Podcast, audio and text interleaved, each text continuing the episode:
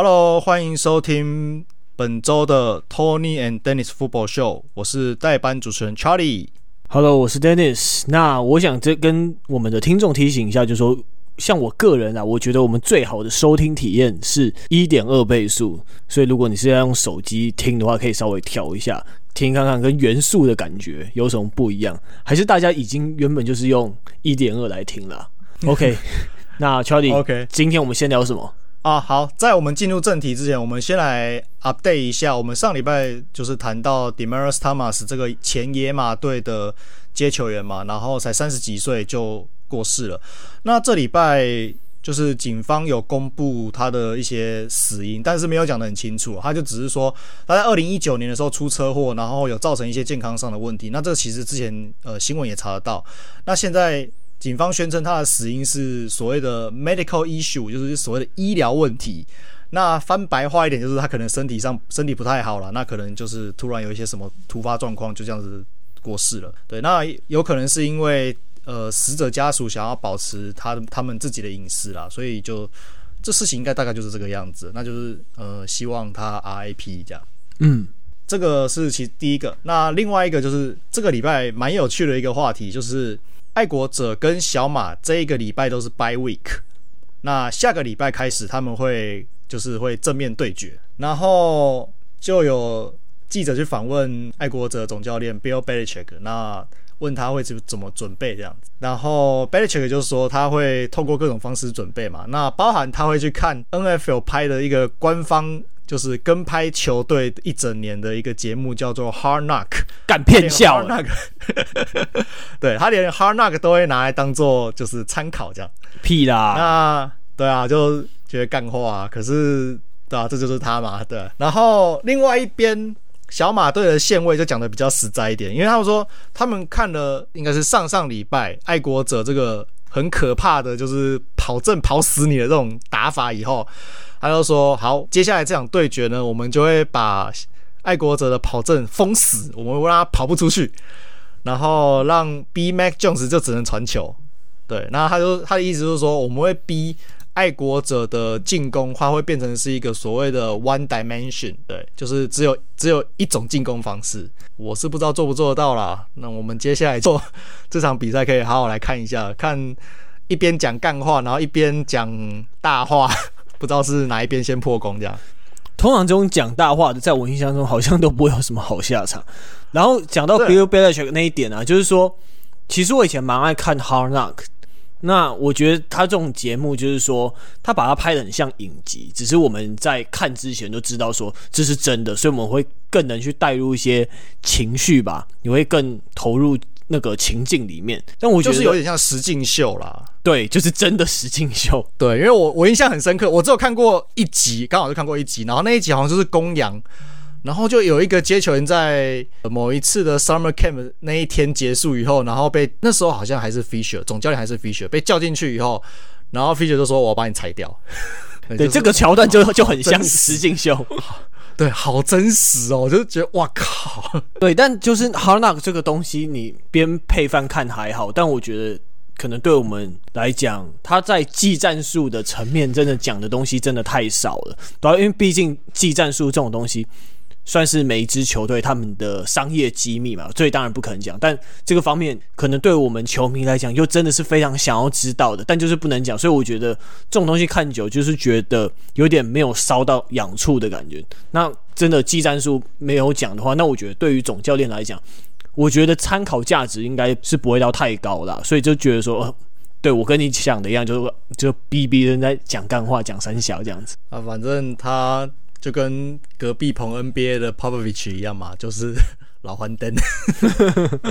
哦，对对对，那我这边还想跟跟大家分享说，就是 Tom Brady 他现在也就是有个自创品牌，这个自创品牌叫做 Brady Brand。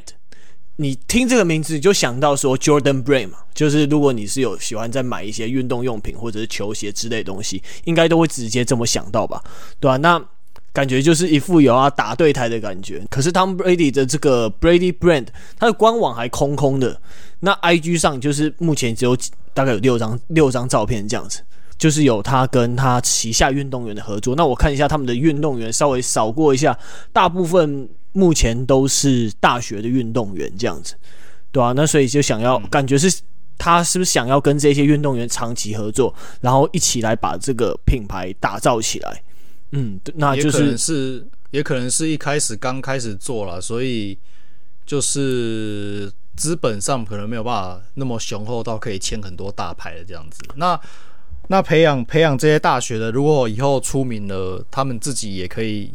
把自己的就是品牌做起来嘛，有点像是当初 Nike 去签下 Jordan 的那种感觉是一样的。对对，但我觉得不是。不一定是资本的问题，因为你 Tom Brady 要创品牌，华尔街搞不好一堆人捧着钱上门嘛，搞不好。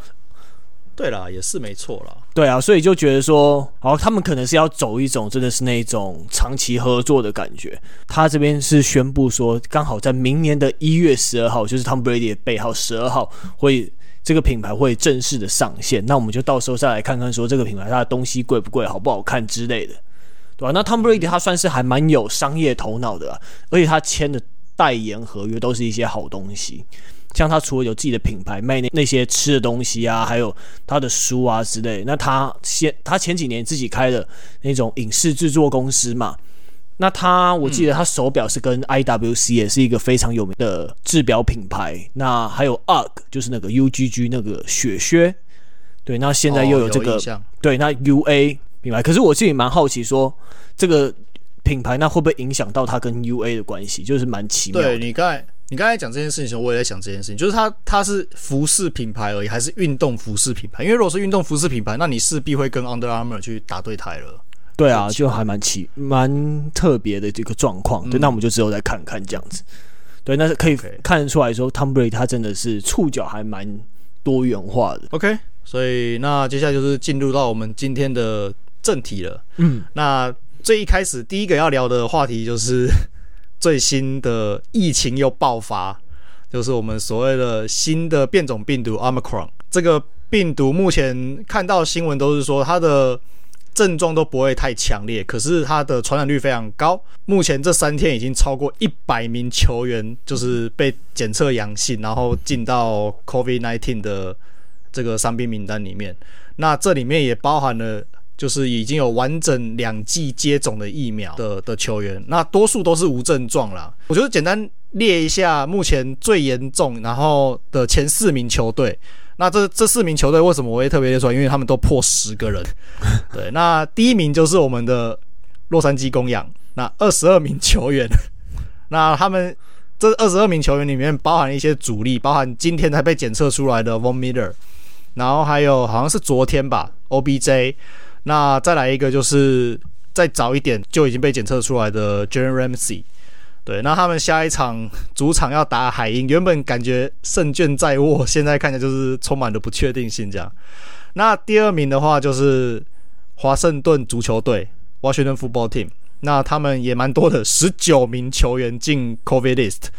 那下一场是客场要去打老鹰，然后又国东内战，我们之前讲过了嘛，所以。变得蛮不乐观的，对啊。那第三个是克利夫兰布朗，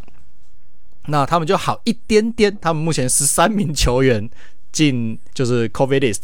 但比较惨的是，这里面包含了他们主力四分卫 Baker Mayfield，还有他们的主力的那个边锋 Austin Hooper，然后下一场是主场打突击者，那第四名就是芝加哥熊队十名球员。那下一场主场对维京人，但熊队，呃，反正台湾没有很多熊队的球迷嘛，所以就 cares，对，对，nobody cares，没人在乎。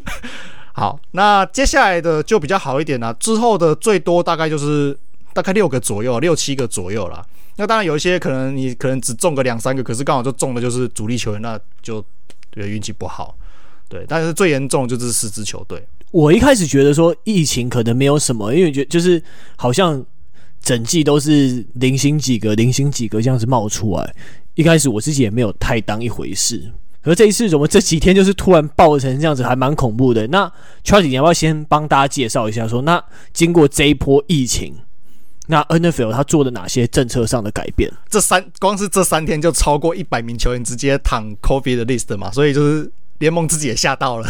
对，这个这个 Omicron 的这个变种真的蛮会传的，所以他们就更新了他们的就是所谓的关于这个 COVID-19 的政策，这样子就是所谓的防疫政策。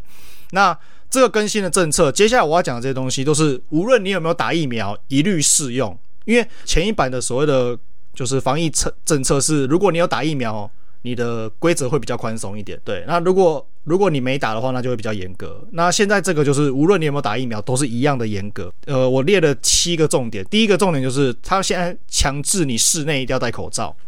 对，哎，这个很严的，这个对美国人应该要要了他们的命。室内会议一律禁止，你只能。对，你只能远端会议或是在户外啊！我看到这个规定的时候，我我我觉得首当其冲应该是客场球队，因为客场球队我不知道他们接下来要怎么开会。就是你如果总教练就是教练团如果要开赛前会议的话，我原本的想法是可能是在所谓譬如说饭店的会议室，或是呃他们其中一个人的房间里面开会。我猜啦，大概是这一类的。那你现在室内会议一律禁止，我就变成我不知道他们怎么开会了。可能每个人一台电脑在自己的房间里面开会。对啊，很奇怪。那再来对这个就第三个就对球员比较有影响。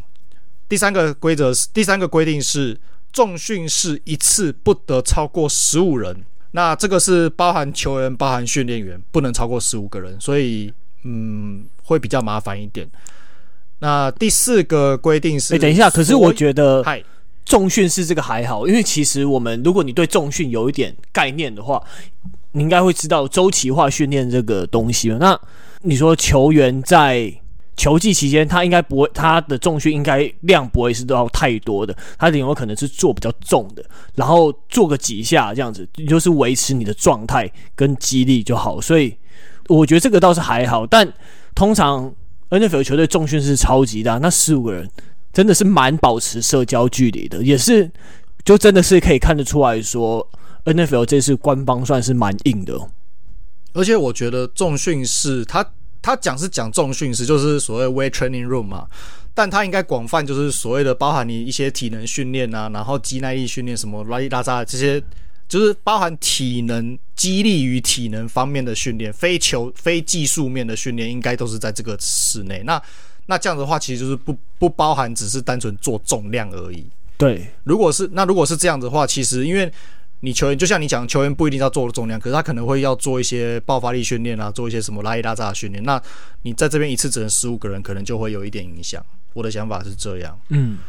嗯。那第四，我们刚才回到第四个规定，就是所有人的用餐距离都要至少三公尺。简单讲，就是你不能肩并肩的坐，然后你也不能面对面的坐，你可能就是要，就是我们讲的所谓的梅花座啦。第五个，就这个这个真的是超级严格，就是。球队在客场旅行期间禁止所有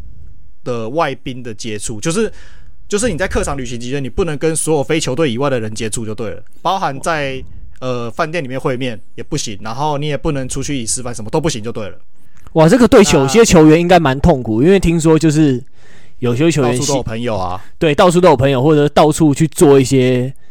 人与人的连接的运动之类的，会去多做一点运动，保持你的状态，这样子。哇，这样有没错，有点逼急啊。对，可是这个就是球员的日常嘛。对啊，是啦，就是有些球员会需要一些特别的放松嘛。对，这个自自行想象。好，那回来回归正题。第六个就是官方强烈的建议施打第三剂的疫苗。最后一个就是他们会去调整。就是关于这个 COVID-19 的伤病名单的回，从伤病名单里面回归的这个条件。那因为他回归那个条件有点复杂，所以有兴趣的朋友可以就是上他们官网去看一下，这样子。嗯，那就是总共七条他们更新的政策，这样。对，真的都还蛮严格的，对啊。但我觉得 NFL 算是慢了一步吧，因为大家原本其实蛮快的，三天呢，三天呢。我说这一些政策是还挺慢的，因为。这一些球员染疫的风险嘛，就很很大啊，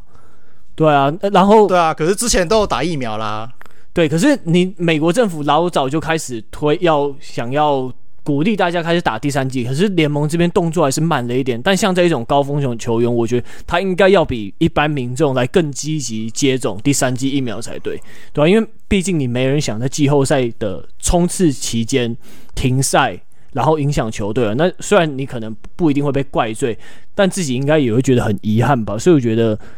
可是球季期间你要想，球季期间有第一有一个问题是，你如果打了，然后那段时间有副作用，那你不能参加练球，你要怎么办？我觉得还好，因为我觉得你副作用，然后因为你周间的，如果今天不舒服的是 Tom Brady 了，嗯，敢 Tom Brady 那么强，有差吗？他少那一天，我觉得没差，欸，哎。可是可能不止少一天啊！你可能打完 booster，你搞不好是一个礼拜就不能练球，那你可能那个礼拜球员就要被放到伤病名单去了。打 booster 应该没有那么，我觉得应该没有那么夸张了，因为顶多就是你如果像一般一样这样子副作用就一天而已，你就少那一天，我觉得还好。我觉得这不是理由，一天的话是还好啊，对，但是就是没有人没有人能确切的知道你的副作用到底会几天，对，但至少比你。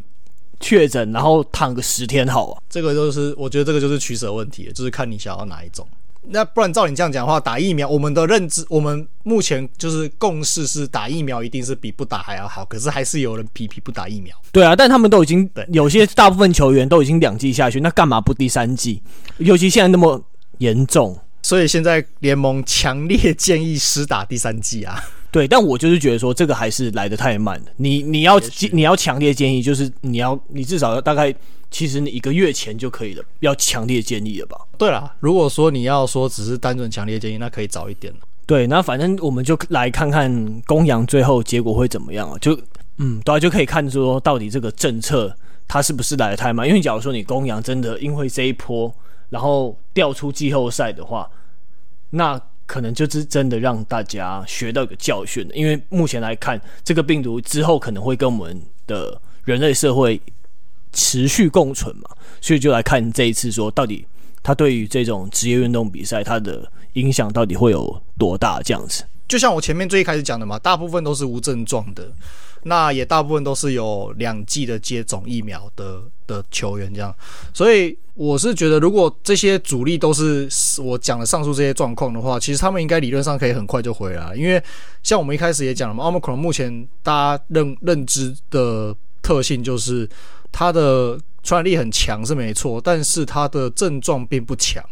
那理论上，如果你有打 booster 的话，你之后有打 booster，或是你前面已经有一点点的，就是还残留一些。抗体的话，理论上应该是可以蛮快恢复的啦。毕竟这些都是运动员。好，那我们进入下一个话题喽。那下一个话题就是美洲豹人生，就是他们的总教练 Urban Myers 在前几天就是官方宣布把总教练 Urban Myers 把他开除掉。Urban Myers 他今年有非常多的争议事件啊，所以然后战绩又不好，那他们。可能为了球队的未来的战力规划，然后也包含他们今年好不容易用第一轮选状元选进来的呃四分卫 Trevor Lawrence 的未来的成长，所以就把总教练在季中就直接先先砍掉了。那他今年已经有非常多次的一些争议事件，我简单列了一下。那首先第一个就是输球了以后被人家发现，在脱衣酒吧里面跟脱衣女郎跳艳舞，那个不是球迷吗？就是路人吧，啊，有人说是脱衣女郎啊，天知道。嗯、呃，有第二个是第二点是有里面有很多个事件啊，那整体来说就是他已经基本上已经丧失了休息室球员对他的信任。首先第一个是就是他们的 running back James Robinson，基本上是目前美洲虎美洲豹现阶段进攻输出最稳定的球员，结果一直被 Urban Myers 按在板凳上，那这还是。Trevor Lawrence 看不下去，去跟 Myers 去 argue，然后 Myers 让他上场，可是基本上还是替补为主这样子。那另外一个就是 Myers 也是一直一天到晚在嫌弃他的接球员们很烂，结果好死不死，进攻组组长之一就是他们的主力接球员 Marvin Jones，而且这个球员其实呃名气可能不算是非常大，但实力还不错这样，所以就导致 Jones 跟 Myers 有很长很多次的激烈争吵。那另外一个就是，这是也是最新爆出来的。那我我们觉得应该也是最后的稻最后一根稻草了。就是他们刚开之前开除的前 Kicker Josh Lambo，他指控在八月的练习的时候，那他在拉筋的时候被 Urban Myers 朝腿部直接踢下去。对啊，我觉得。这个真的对，呃，因为我我刚好就是有受伤过的人，那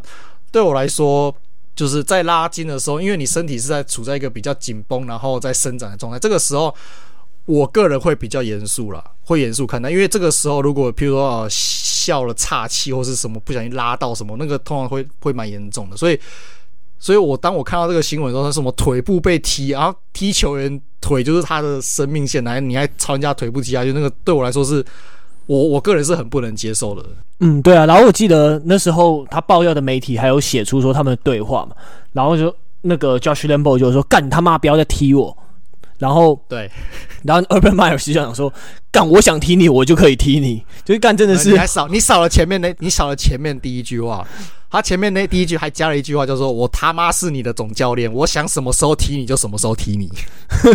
对”把，把总教练当成 kicker 就对了，你这是踢人的 kicker，、啊、总教练上来踢。对对，那我这边补充一件事情，那还有一个之前大家吵得更凶，那当然就是他的很糟糕的操作，就是他签下了 Tim Tebow 嘛，这个就是很明显就是他的私心嘛，对啊，那我相信很多人应该都没有办法理解说到底都都来冲三小那。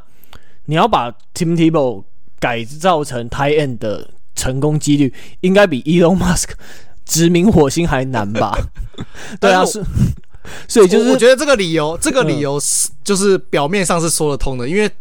他离开，他以前离开 NFL 之前有在短暂在爱国者待过，那个时候 Belichick 也有叫他，也有想要叫叫他打转 tight end，可是他不要。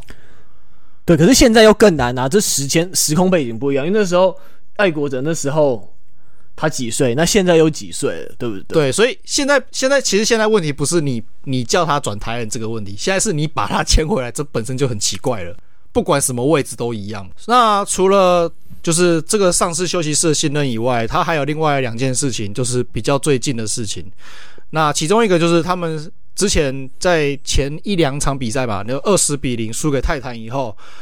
而 Myers 公公开的呛瞎，他的助理教练说：“你们全部都是 loser，还要叫他们帮自己的履历去捍卫他们自己的履历，然后证明他们不是 loser，这样就是直接人身攻击了啦。然后他，而且他他除了呛他们全部都是 loser 以外，他还特别强调他自己是 winner，对，其他人都 loser，就是在座各位都是垃圾，就是只有我是赢家。他哪来的逻辑啊？这个我不知道啊，就。”是就三大王啊，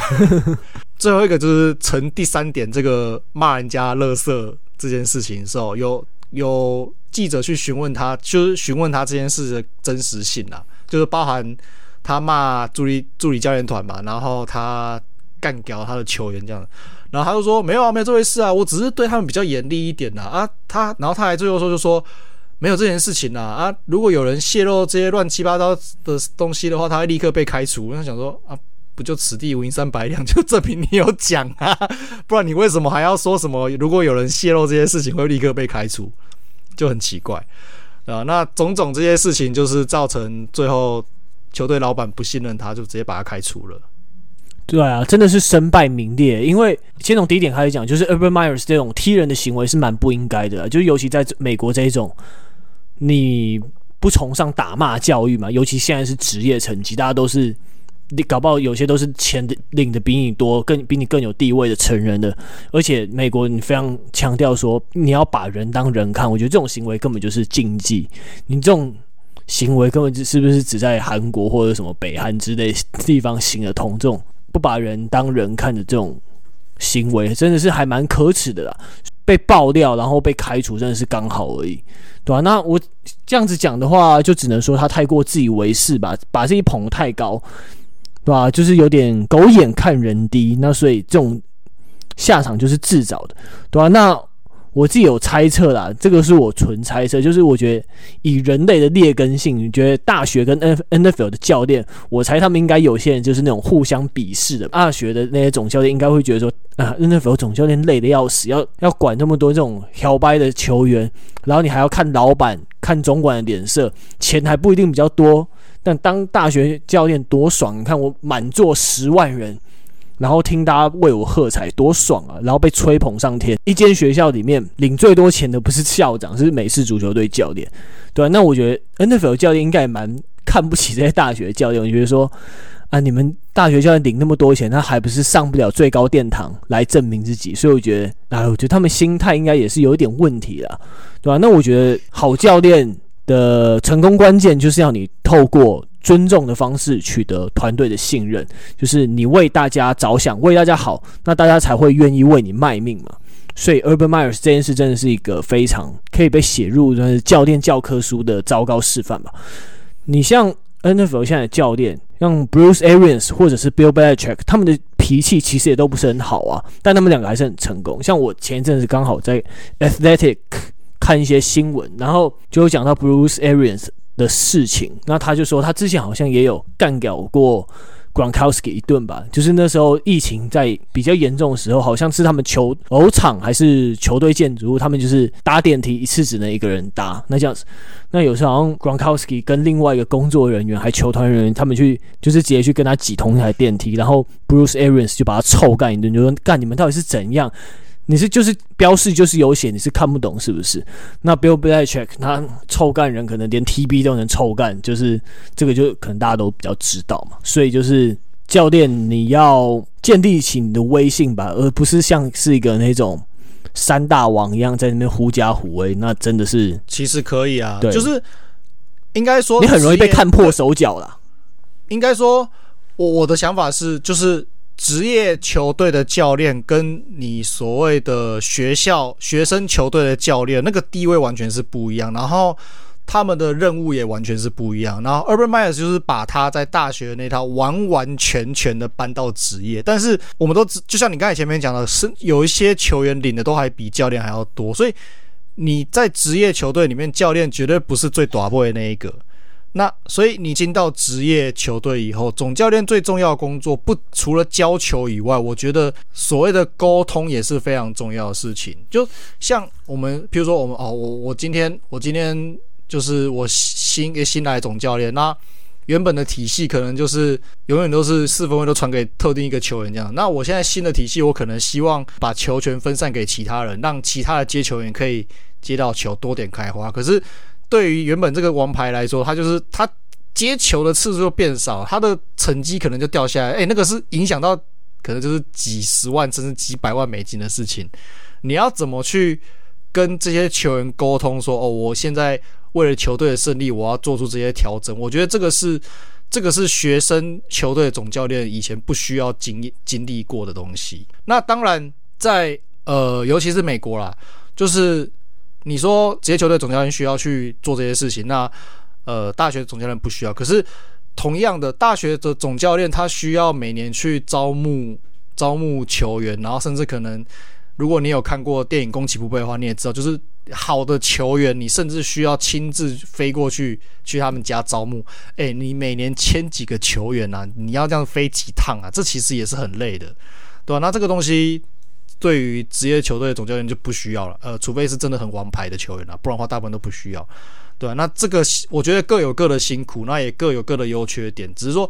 两边的环境不一样，你不能把原本的那一套完完全全照搬到新的环境里面，那就是会发生现在的事情。嗯，没错没错，就职业的球队的总教练，我觉得反而是像来瞧事情，然后来服务大家一样，你要把一个解决方案。带给大家，让大家来赢球这样子。对，然后人和跟沟通非常重要啦。虽然说，呃，在美式足球里面，因为这个运动非常重视所谓的体系，所以这个状况，这个这个东西可能大家感受没有那么深。可是如果你看，如果是像是，譬如说隔壁棚的 NBA。就很明显嘛，我们常常会说有些所谓的人和型教练，就是这一就是在讲这件事情了。因为有时候这个东西在到了职业场上、职业赛场上以后，人和跟所谓的沟通技术，在总教练这个部分，有时候是，有时候我甚至觉得有时候可能甚至比你会不会懂不懂教球，或是你擅不擅长战术还要更重要一点。好，那你觉得 Urban Myers 还回得到 NFL 吗？有点难，他场外的新闻真的太多了，而且。他如果不把这一些桀骜不驯的个性改一改的话，我觉得基本上应该没有人敢用他啦。对，这次真的是完全黑掉了。而且你要想哦，当初他他在 Jacksonville 被找找过来，我觉得有一部分也是因为他以前在那个吧，就是佛罗里达大学所建立的这个辉煌岁月。但现在这一些资本，我觉得应该都被败的差不多了。哇，努力了那么久，这样子。一下就是身败名裂，真的有点可怜呢。对啊，就以前你可能在佛罗里达提到 Urban Meyer，大家会讲到哦，他带领佛罗里达大学拿下了冠军啊什么之类的。但你经过这一次的事情以后，你再提到 Urban Meyer，大家可能就不会只是提到那一段岁月而已，可能也会提到今年这个呃很糟糕，然后剧场不断的球技，很难啦。看之后他的造化了，我觉得。嗯，好，那我们进入下一个话题喽，来聊聊。比较重点的球员好了，那刚好上礼拜经过了一场非常重要的国联西区大战，红雀对上公羊，这场比赛真的还蛮精彩的，双方都展现了非常厉害的进攻爆发力。那我们今天来跟大家讲一下，当然就是说比较讨论度的 Kyler Murray 这一位球员，大家对他的评价就是好坏，其实还差距还蛮大的感觉，在我们球迷之间吧，对吧、啊？那 Charlie 是非常厉害的影片观察大师。那你从这场比赛中看到他什么样的优缺点？来跟大家分析一下吧。你先来。哎、欸，我可以先讲一件事情吗？可以，请说。没有到大师，谦虚谦虚的谦虚的。只有只有只有喜欢只有喜欢看影片而已，没有到大师。好，对，这好，反正好了，进入正题，就是反正呃。我觉得应该大部分有看这场比赛的人，应该是感受都蛮明显的。就防守上来说，两队的 D-line 都非常强势。那我自己是觉得公羊的公羊的 D-line 再稍微再表现再更好一点，而且尤其是上半场刚开赛的时候，那个侵略性是非常明显的。对，他们就是死都要去抓到 Kyler Murray 这样。二线防守的部分，我觉得整体来说也是公羊表现的比较好。那红雀的话，他们的 safety 不错，尤其是 Budda Baker，他基本上就是这整季下来，大家都看得到，就是 Budda Baker is everywhere，他可以他可以 drop back 去守 cover，那他也可以甚至往前杀进去，就是直接做 blitz 这样子，对啊，所以就是一个很很不错的球员。但是角卫群来说，本场的单防表现不太好。你仔细看他们，有的时候如果角卫他们是往前压的话，那如果是对到像呃 OBJ 或是 Cooper Kupp 这些人，有时候一个简单的 slant 或是一个短的 out 就直接被甩掉了，对，人就直接被甩掉。对，那甚至我觉得另外一个更严重的是，他们呃这场比赛，甚至他在公羊如果是跑 outside run 的话，outside run 的话，你的 receiver 要帮忙去，也要帮忙去挡，就是脚位，然后把路清出来，让跑位去跑嘛。包含在挡 outside run 的时候，你们这些脚位也全部都被常常被这些公羊的接球人挡得死死的，完全是摆脱不掉的状态。对，我觉得对我来说，这是这也是另外一个非常不太能接受的点。你怎么会防守应该是要很有侵略性的，可是你让进攻打得比你还有侵略性，这就很奇怪的事情。嗯，对，进攻应该是要有纪律性。对我来说，我的理解是进攻要有纪律性，防守要有侵略性。结果结果打起来。就是这些脚位让让对方的接球人打得比自己还要侵略性，我不知道发生什么事情。嗯，那这是防守的部分，所以其实两队的防守其实整体来说都是不错的。那接下来看进攻，那进攻的话，红雀的进攻，我觉得，呃，我除了 Murray 以外，我点两个我觉得让我蛮印象比较深刻的球员。第一个当然就是 Running Back 他们的 Conner，Conner 那个上半场那个，我看到很多人都看到了嘛，往那个 One Hand Catch 非常漂亮，就直接一只手这样抓下来。那整场表现的话，也包含就是他有门前两次重要的坦克打阵，这个也是表现的很不错。对，那另外一个他们今年挖进来的那个老将接球 AJ Green，我就觉得很奇怪，他这一场表现非常不稳定。对，虽然说呃上下半上下半场都各有一小段时间就是靠 Kyler Murray 就是一直传给他，一直传给他，然后就是靠他一直 carry 这样子，但是。他上下半场也同时都有一次在跑 routes 的时候没有回头，那没有回头的情况下，就是 Kyler Murray 球传过去，然后他没有回头去，没有回头，没看到球，然后球就这样飞过去了。尤其是下半场那一次，在呃整个右右侧的地方，他原本是有在看 Murray，结果 Kyler Murray 准备要传的时候，他就直接转头就直接跑上，就是有点他那个有点跑，有点像是 out and up 那种感觉，他就直接 up 上去，然后。完全没有看，可是 Murray 那时候球已经传出去了，那还好是公羊的那时候的脚位，他只是单纯把球拍掉，没有没有 intercept，不然的话那个那一球应该也是要 intercept 的。那另外一个更严重就是他还有一次的 false start，我我不知道为什么一个明星级，然后打了这么多年的接球员，就是会发生这种状况。而且我记得我们在前一次讨论这个讨论就是红雀的时候，他也有发生过这个问题。所以，我就是他打了，已经这现在已经到球季末端了。我我觉得他好像跟 Kareemory 好像还是没有建立起一个比较好的化学效应。对，那这以一个明星级的老将四分老将接球员来说，我觉得是很。很诡异的事情啊！对啊，因为讲到 AJ Green，你说他没有回头这件事，我觉得就是对于喜欢红雀的球迷来讲的话，应该就很错，因为就是他们对上包装工那一场，他在最后关头就是因为也是没回头，对，就是没有回头才让他们输那场比赛，所以每次看到他没有回头，看他在那边直直往前冲，就是说干很恐怖，拜托你看一下好不好？就是。再也不回头，对，就是有一种阴影在，看他在那边，看到球丢到他身后，就是真的有一种心有余悸的感觉，很恐怖。对，就啊，而且那一球，而且上半场那一球，那个是跑一个类似 go route 嘛，那个空档其实是有的，就就没就就就球就没没接到，我不知道为什么。Murray 本身的话，我觉得他跟我们刚开季比起来，我觉得他。drop 就是持球以后 drop back 过多的毛病是有改善的，但有时候稍微还是多了一点点呢。尤其是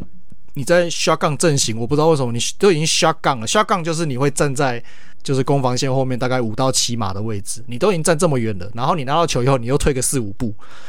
那问题是公羊这种等级的 D-line，你退了四五步就表示就我们之前一直在讲的，你退的越多，你等于是把口袋变得。比较窄嘛，那变窄以后，其实对于对于他们的 pass rusher 来说是更好去冲击四分卫的，所以呃，当然这个状况有改善了，只是就是还是要持续再去注意这样子。那我觉得这个问题相对于这个问题来说，另外一个比较严重就是他的传球选择跟防守阅读都还是不太够。尤其是我发现他在口袋里面有时候会有那种跳传的那种状况，我觉得这个这个对我来说是蛮严重的，因为呃他的那个跳传动作有一点像不像是像 Aaron Rodgers 是在跑动中传球，他是那个有点像是就是感觉好像是什么身高不够高，然后要硬是要吊过攻防线的那种头顶，所以就是有点跳传那种投篮那种感觉。他是不够高没错啊，是是不够高没错，可是我怎么说？Drew Brees、Russell Wilson。他们这两位，我虽然不是常看他们比赛，但也是也看个，应该加这几年下来加总应该有一个十来场。我真的从来没有看过他们这样子过，至少在口袋里面没有。嗯，对。那我觉得这个东西牵涉到第一个就是你的防守阅读的问题。对，你要怎么去把你可能就是你看到人在你面前，你然后你又不能直直传过去，因为你不够高，所以你可能用跳传的。那另外一个可能的就是你的在口袋里面的。脚步移动不够好，对，那我觉得我个人认为是第二个，因为另外一个问题就是他在就是遇到 pass rush，然后口袋在逐渐塌陷的时候，他会他有比季初更进步，但他现在还是依然是倾向跑出去，他会还是会很容易跑出去口袋。那这个问题，我觉得当然你要说他有脚程是没错，但我还是一样，我还是觉得有时候太早跑出去真的不是好事情啊，尤其是。公羊的第一代大家都知道不是吃素的，尤其是你现在又补了 Von Miller，对，那那传球选择的话就很明显就是体现在这两这这这一场的两个 interception，这两个 interception 应该很明显就看得出来，这不应该是硬不应该硬传，可是你就是硬传的球。对，那到底在传三小干就不知道啊。我我会觉得那两那两对就是路径就是完全就已经是被阻挡住了，真的就已经有人在那边了，对啊，完全不该出手了。不是自己传歪，就是完全你连的传都不用传都不应该传的、啊。而且第二个 interception 那个那个线位就已经堵在你前面，那个 Floyd 就已经堵在你前面，你而且你就从头一直盯，他是先看他拿到球，他有先看右边，右边没机会要看左边，可是你左边你就看到一个 linebacker 就已经堵在你那边，然后他也在，他也很明显在等你了，然后你还是直接一直看，你还是直接一直看他后面后面的二子，然后想说，嗯，好，那我就丢个彩虹球好了。然后那个彩虹不够彩虹就被超截了，对啊，就是就这么一回事啊。所以你你要硬丢，你应该可能你你可能移动你的脚步去去换变换你传球的那个角度，或者说你可能再看个其他地方，用用眼神或是用你的身体的动向去把把 linebacker 骗走以后再丢。不是，他就站在那边原地这样跳跳跳跳完以后决定丢彩虹球，然后被抄截，what the fuck，就很奇怪。但是就所以他的，我会觉得说，我会觉得说，剩下就是前面我们讲的这些问题，在就是经过一整个赛季以后，他现在已经有改善。然后虽然说没有完全改掉，但是目前改善的幅度，我觉得已经是可以接受的。但是传球选择跟阅读防守这两块，如果我会觉得就是进步幅度还不够啦，不够，应该说不够他在季后赛面对强敌的时候去去克敌。那如果这两个还是一样，就是不稳定，然后甚至有时候会出现这么这么离谱的出手的话，红雀在季后赛我觉得蛮危险的，因为真的就是就我一直在讲，就是完全看当天 Kyler Murray 的状况，然后这个状况说出来就是他的大脑有没有突然就是叮铃，就是开通，不会乱传一些奇怪的选择。对，你刚刚讲到 Kyler Murray 会跑出口袋，对，他跑出口袋传出来的球，的确有几球非常漂亮，真的让我们感觉到非常佩服。但其实你整体来说，你跑出口袋边跑行进间的传球，其实成功几率还是比稳稳在口袋里传成功几率还要低的。所以这样其实不算是最理想的状况了。那 Kyler Murray 看起来现在就是那种。高风险但高投资报酬率吧，他敢跑敢传，但两个 interception 这两次真的是太扯，有点像鬼遮眼的感觉。但的确，Aaron Donald 带来的压力的确非常大。那我这边也看到呢，说 Kyler Murray 非常爱找 DeAndre Hopkins，而且他发现他不一定是在进入红区，就是可能在过半场之后，有几次你有机会直接直攻达阵区的机会。但都错失，所以我觉得在未来几场比赛，甚至进入季后赛之后，你达阵的效率到底好不好，是非常一个重要的指标跟观察的重点。对，那另外一个观察的重点呢，就是他面对 cover two 的能力，看他有没有在有两名 deep safety 的状况下，能不能挑战深远的目标。因为在这场比赛中，我们看到他有几次都是选择 check down，或者是。给选择比较短一点的目标，所以我们才能看到说最后 James Conner 会有那么多的机会嘛。所以我觉得，总之就是这两个重点，就是面对 Cover Two，你能不能传给深远的目标，还有他在挑战达阵区的效率是非常两个重要的关键。这样子，那相较之下，我是觉得，我是觉得就是呃，集中传球目标。以单以这一场来说的话，我觉得是还好，因为我有看那个赛后的 box 嘛，就是 Hopkins 是 target 十二球，然后 AJ Green 是 target 十球，Corner target 九球，然后 Ertz target 七球，所以呃，好 Ertz 稍微少一点，可是呃 Hopkins 然后 Green 这两个至少是蛮平均的嘛。那你看对面的公羊 Cooper Kupp 是十五球。然后再再再来再来是第二名哦，OBJ 就直接东掉升七球，嗯，对，所以还对啊，所以你说如果说要集，就是你所谓的传球集中的话，其实公羊是更集中的。但是，呃，我觉得问题出在于说，你就是你在传球选择的时候，你要怎么去正确的选择，就是不要，呃，我们之前在讲嘛，就是所谓的不要传那种就是 fuck it。就是谁谁谁一定会在某个地方，然后就是往那个地方随便甩过去。嗯，对，就是你的王牌球员、王牌接球员当然是为了这个时刻存在。但是如果你一直靠自己靠，因为他有这个能力，你就一直做这件事情，那久了他就会没有办法做这件事情。对，对，我不知道怎么去解释，有点像好。如果以篮球来比喻的话，就是大家都知道 Curry 的三分很准，但是你不能因为他很准，所以你永远都用他，就是你球都一直给他，然后一直三分丢，一直三分丢，一直三分丢。对，那那是打电动，可是实际在比赛的时候并不是这个样子。你要有一些，你要需要有一些 set up play 去让你让你的王牌可以在关键时刻，或是可以永远可以有比较正常的空档。那当然你说的就是过度集中，这个也是一个这这个这个论点也是没有错的，只是说只是说如果是单场有这个状况的话，其实就是比较还好。对，但我觉得看这个数据不能。反映一切，因为我是看，啊、我承认，对，我是看说，在他最后的他们在想要追分的时候，红雀的最后一个 play，他是应该算是倒数第二个 drive，嗯，就是他们 onside kick 之前，他们那一个 drive 最后是 T field goal 进去那一个。那其实那一波进攻，他传了很多次给 DeAndre Hopkins。哦，对啊，对啊，对啊，对，所以对，所以有时候看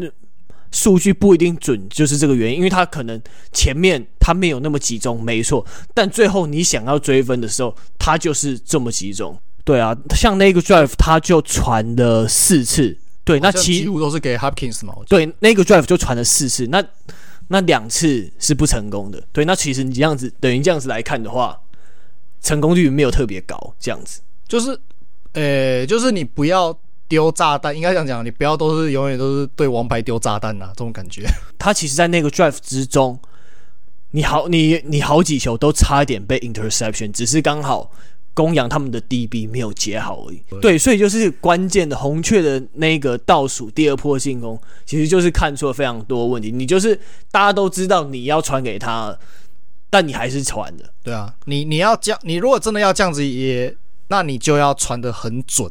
就是你要传到那种，就是接球员接得到，但是脚位或是防守者接不到那种位置。没错，没错。但他目前没有，但他目前没有这个没有这个能力，那就不能这样做。那接下来刚好 DeAndre Hopkins 他因为 MCL 受伤，他要缺席长达六个礼拜。那我觉得这一段时间搞不好也不是坏事，因为现在红雀他要保住他的季后赛可能种子席位。那我觉得在这种状况下，你 Kyler Murray。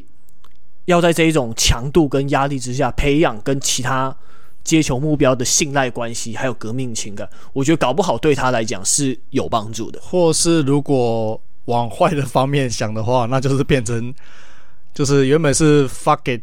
那个 Hopkins 一定在某个地方，然后就往那个地方丢，然后就改成 fuck it AJ Green 你在某个地方，那就往那个地方丢。对，那搞不好红雀就因此落赛也说不定啊。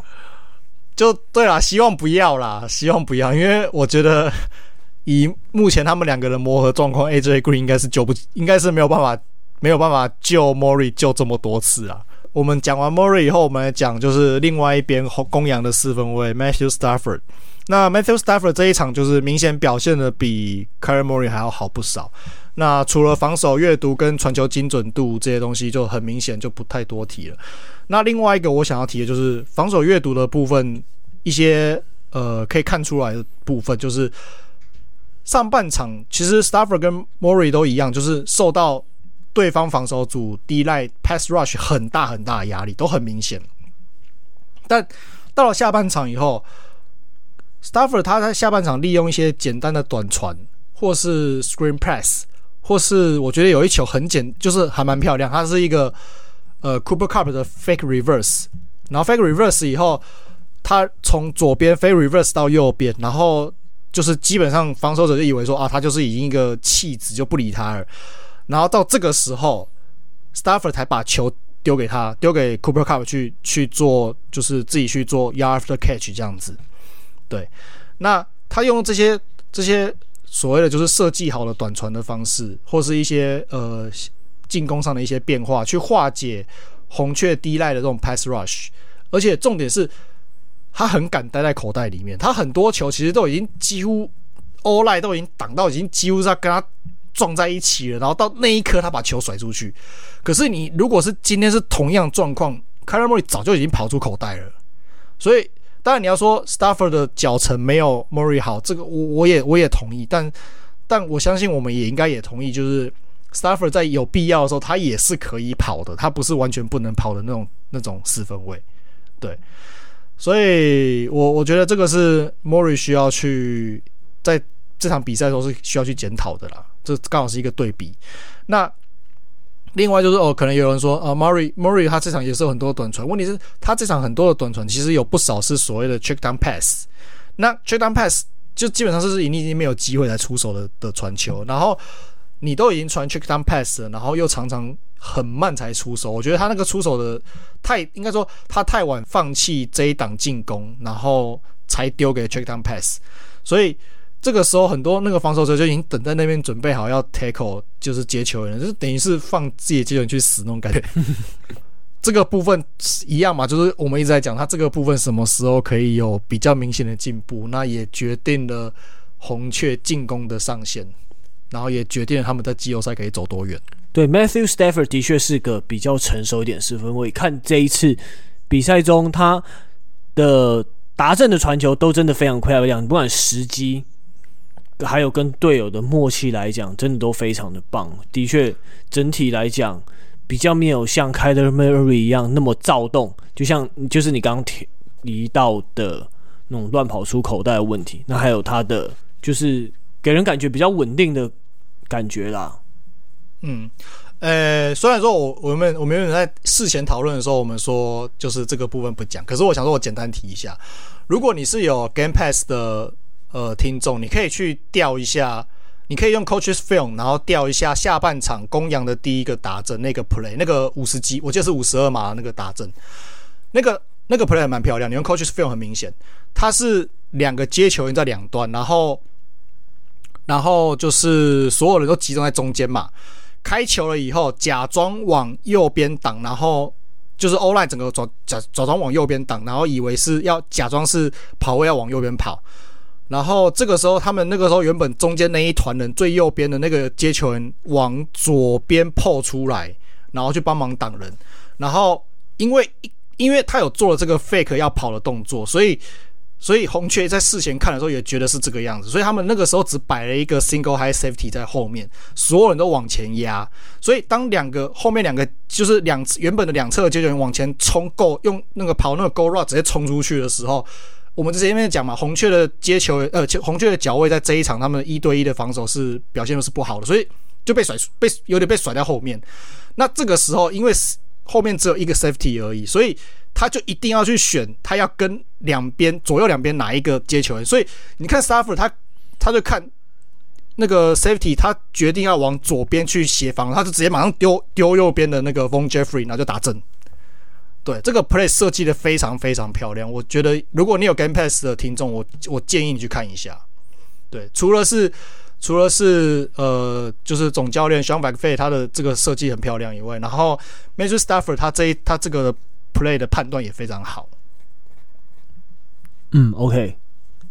好，那对于 Kyler Murray 的评价，我们就先到这边告一个段落喽。那最后我们进入。那个季后赛情势分析的部分，OK，好，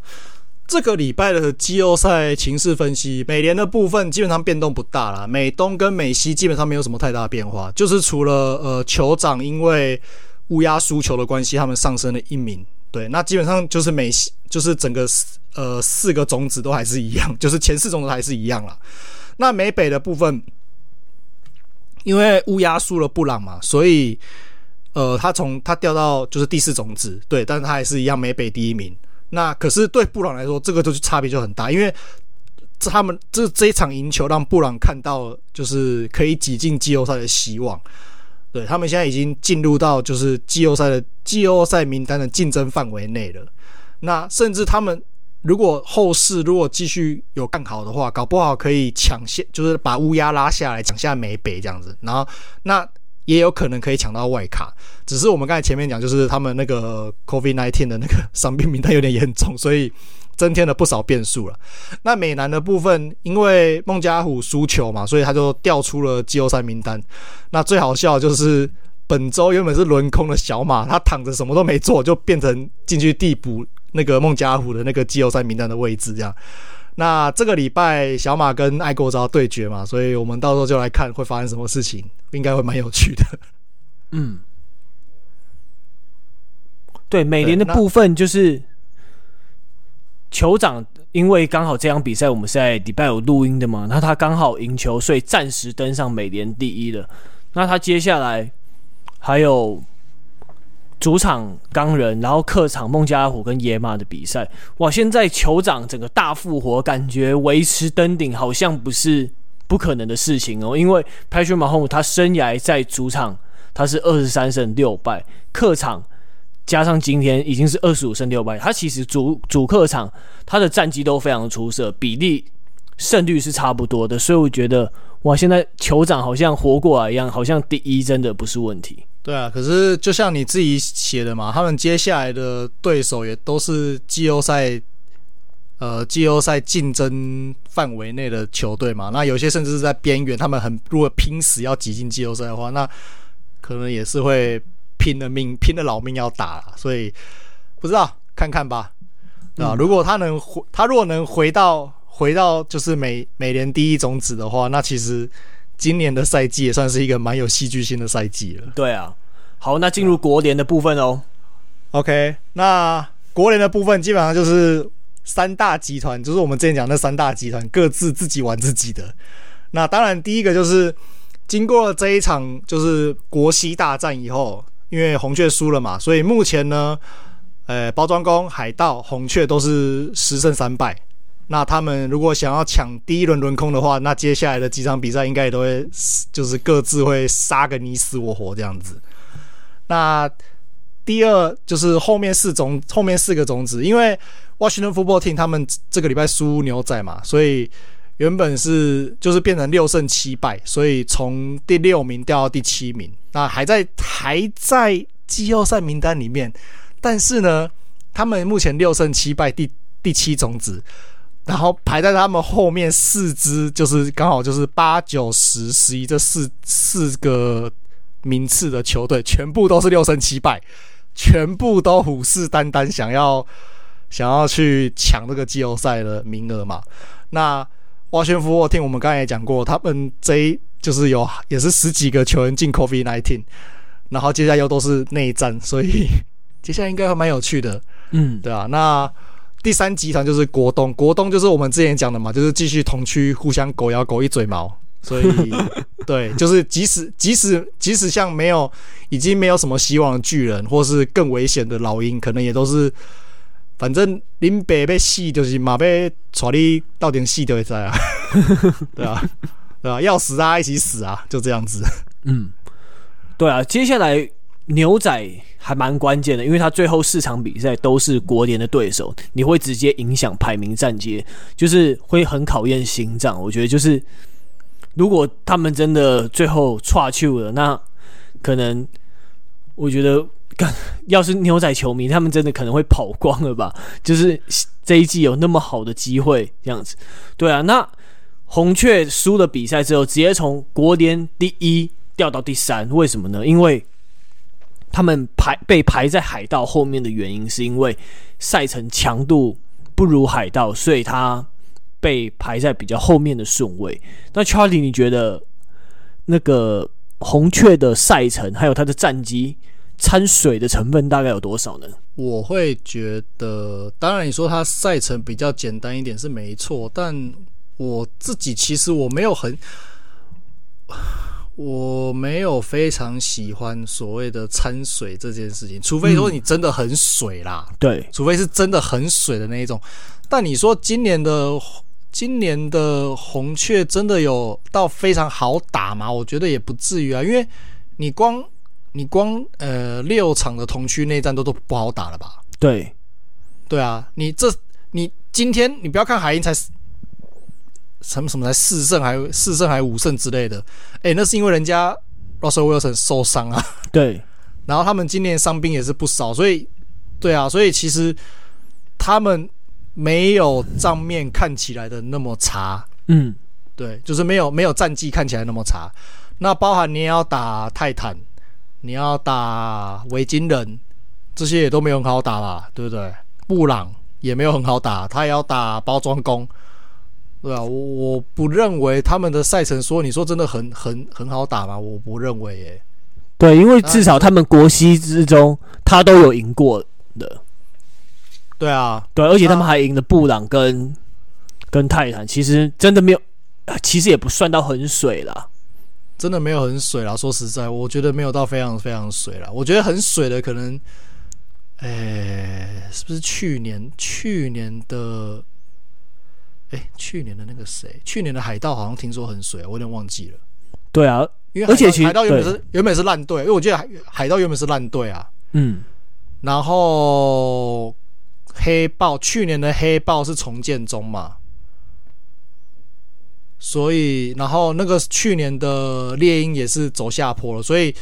内战比较难打，就剩下圣徒嘛，因为那时候 Drew Brees 还在，那另外两支就相对好打，嗯，对，然后再来根据规则，就是因为在之前的海盗，我记得是在美诶、欸、国南里面排忘记第三、第四名，在 Tom Brady 来之前，嗯，所以他们去年打的应该，要是没有记错，应该是去，应该是就是其他区的第三、第四名，那一定是相对一定是好打的，对，所以你说真的要水要水的话，搞不好是去年的海盗还比较水一点，今年的这样看，今年的这样子，目前占目前的这个。就是赛程这样看起来，我觉得红雀你说真的很水，我我我是真的不这么认为啦。对啊，最简单你就你你就是哇，我这么讲好了，美我们换今天换一个方向，美北美北任何一支球队你都不会觉得他们的赛程很简单吧？对，没错，因为你光是同区有同区要打六场，就觉得很难打了。对，那我觉得这一样的意思啊。国西，我们不是也都认为一直都是一认为是一个，就是这这这大概五到十年都是一个，就是竞争非常激烈的一个分区，嗯，所以会觉得红雀，就是你如果觉得美北的任何一支球队他们赛程一直都不好打，那你怎么会认为今年的红雀他们的赛程是好打的？对，就是一样的意思嘛。对，嗯、对我来说是一样的意思。所以，所以你说红雀的，应该说红雀的。红雀的表现不是很稳定，他们的表现有时候不是很稳定。对，这么说没错。对，这样说这样说，我就可以接受。可是你如果说他们他们现在的战绩是因为很水分很高这样出来的，呃，那你要不要看一下隔壁的包装工？他们一一年要打